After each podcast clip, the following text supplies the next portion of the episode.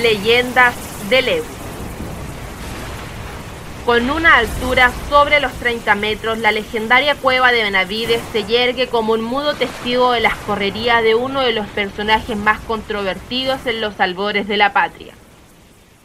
Cuenta la historia que Vicente Benavides, quien fue un militar chileno durante la Guerra a la Independencia en Chile, que se dio entre los años 1810-1830, perteneciente al bando realista, una noche fue tomado prisionero por los patriotas y llevado a las afueras de Santiago, donde fue fusilado junto a su hermano. Sin embargo, las balas apenas rozaron su piel. Tras siete meses oculto, el general José de San Martín le otorgó el perdón, siendo asignado como oficial en las huestes patriotas para servir como espía al interior del bando realista. La historia relata las correrías de este soldado chileno que se pasó de las huestes patriotas a las realistas leales a la monarquía española, logrando además sublevar a parte de los indios con los cuales sumó una montonera prácticamente desolando la frontera araucana. En 1822, en la cueva de la playa Millaneco, seis soldados montoneros de Benavides le hacen guardia a las diez cajas con todos los tesoros del coronel, que consistían en oro y plata. Esas son las más preciadas cargas que le abrirán las puertas al Perú a donde pretendían escapar. Promesa que le hizo el coronel Benavides después de la derrota en Las Vegas de Saldía y a la que ellos le tenían fe, pues no fue en vano que se salvaron de la muerte una y otra vez en tantas de las batallas en las que habían participado. Quemaban sus rostros el sol una tarde de enero, pero el viento que se arremolinaba a la entrada de la caverna en la que se encontraban ocultos a la espera presagiaba una tormenta. Por otro lado, la cueva del toro bramaba sin cesar y aquello atormentaba a los supersticiosos montoneros que tenían mucho de que arrepentirse y miedo a pagar sus peores pecados. Todos a las cavernas y entre las cajas, dijo uno de los montoneros de confianza del coronel Benavides. Entraron las cajas y las fueron escondiendo en distintos recovecos con el fin estratégico de salvar la mayor parte del tesoro en caso de ser descubierto. El fantasma de la traición y la avaricia rondaba entre estos hombres sin patria y sin ley.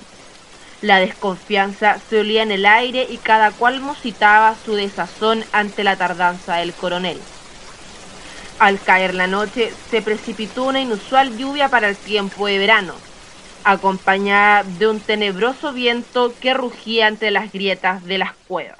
Son los muertos que nos persiguen y atormentan dijo con una voz de ultratumba uno de los heridos que ardían fiebre, quien tenía una de sus piernas con cangrena, pero tenía la esperanza de que su coronel lo salvara. Gritos del malvado Benavides en medio de la tormenta despejaron toda duda e inquietud entre los bandidos.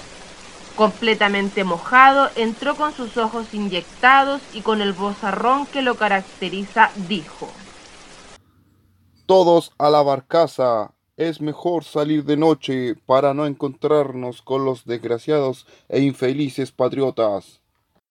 Benavides miró con indiferencia y frialdad. Lo dejaremos aquí. Total tiene las horas contadas. Sacó de su bolso doce monedas y las lanzó sobre el hombre. Date por pagado, no te debo nada.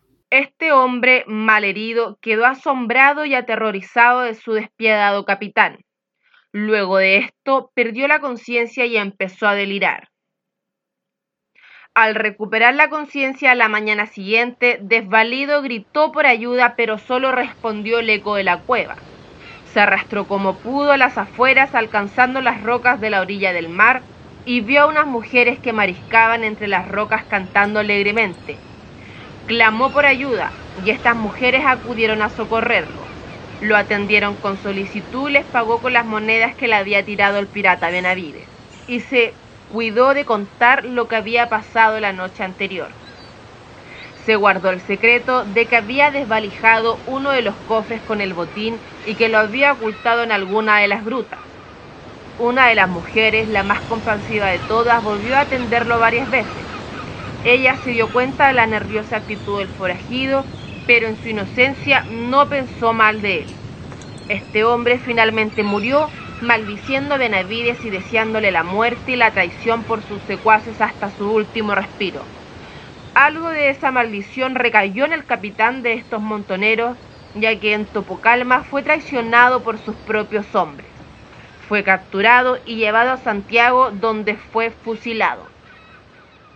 Cuenta la leyenda que en la cueva de Benavides todavía está oculto el botín y que se perdió entre las rocas después de un sismo. No pocos han perdido la cabeza y empeñado hasta el alma con tal de encontrar sus riquezas.